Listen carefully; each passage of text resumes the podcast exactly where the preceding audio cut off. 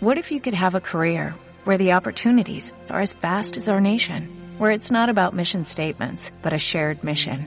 At U.S. Customs and Border Protection, we go beyond to protect more than borders, from ship to shore, air to ground, cities to local communities. CBP agents and officers are keeping people safe. Join U.S. Customs and Border Protection and go beyond for something far greater than yourself. Learn more at cbp.gov/careers. Tresis te ofrece el foco de la inversión.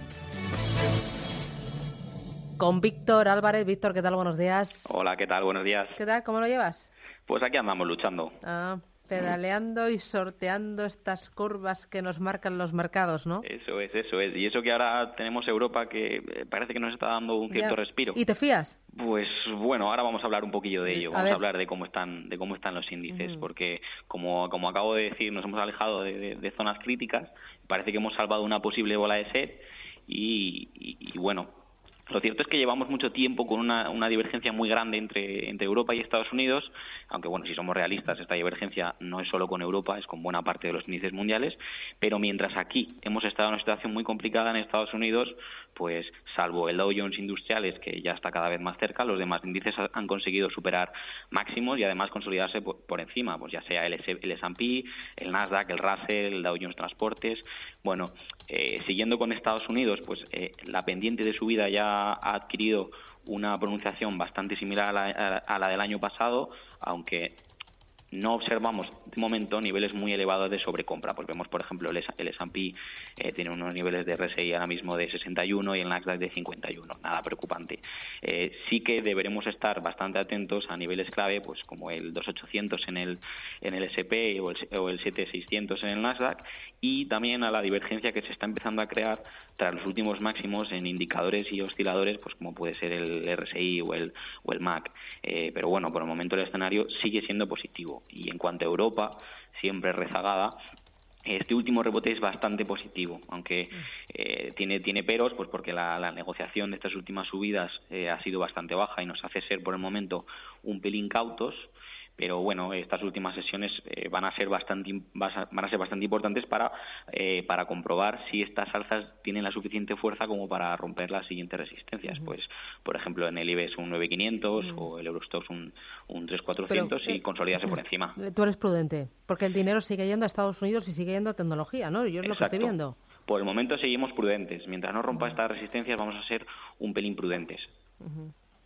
Eh, de si bien, todo, si bien es cierto que estamos viendo cómo estas subidas se están produciendo con una caída en la volatilidad, eso también es positivo. Así que, bueno, bueno.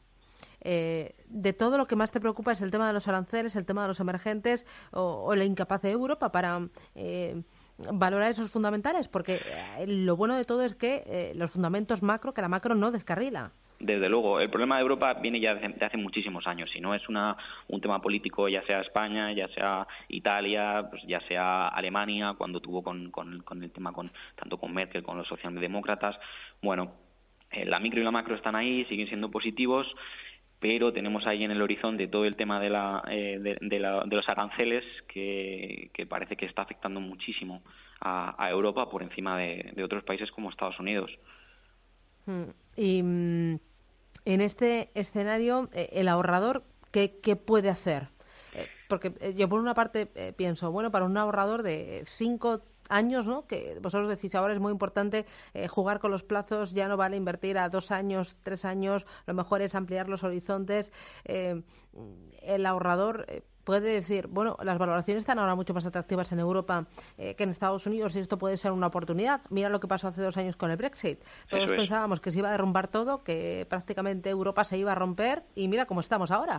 Tal y como están las valoraciones para, para un horizonte temporal entre 3, 4, 5 años, vamos, eh, podríamos decir que, que la bolsa está, está barata.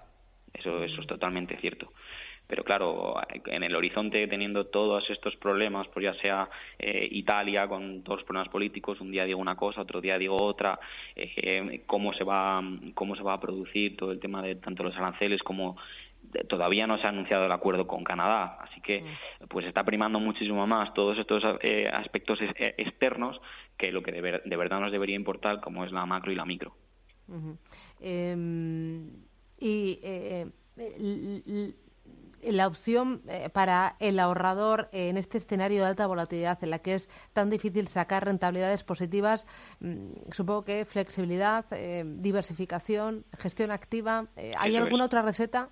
Gestión activa principalmente y luego eh, si queremos evitar, cuando, cuando hay volatilidades tan altas, pues lo, lógico es estar en, en, compañías que no estén que no estén tan ligadas a índices, como podría ser pues small caps, middle caps, que, que no van a estar eh, ligados, como, como he dicho antes, a, a, esa gestión pasiva que nos va a hacer que muchas veces los índices hagan que caiga todo.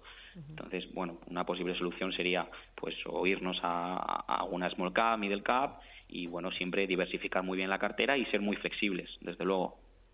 Muy bien, pues Víctor Álvarez Tresis, gracias. Muchas gracias. Tomo nota del consejo. Adiós. Adiós. Tresis te ha ofrecido el foco de la inversión.